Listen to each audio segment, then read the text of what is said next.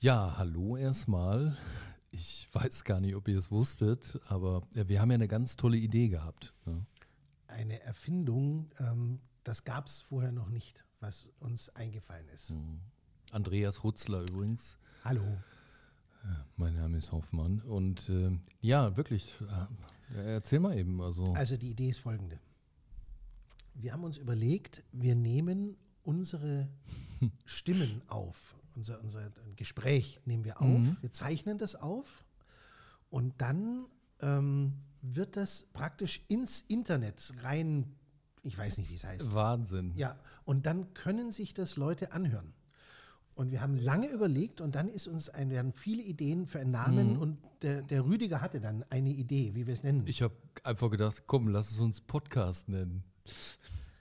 finde den Namen ein bisschen, ich weiß nicht, ob der funktioniert, aber ich wollte ihm den, äh, wir nennen es jetzt Podcast. Auf jeden Fall. Wir nennen es Podcast. Ja. Ich freue mich. und ich mich auch.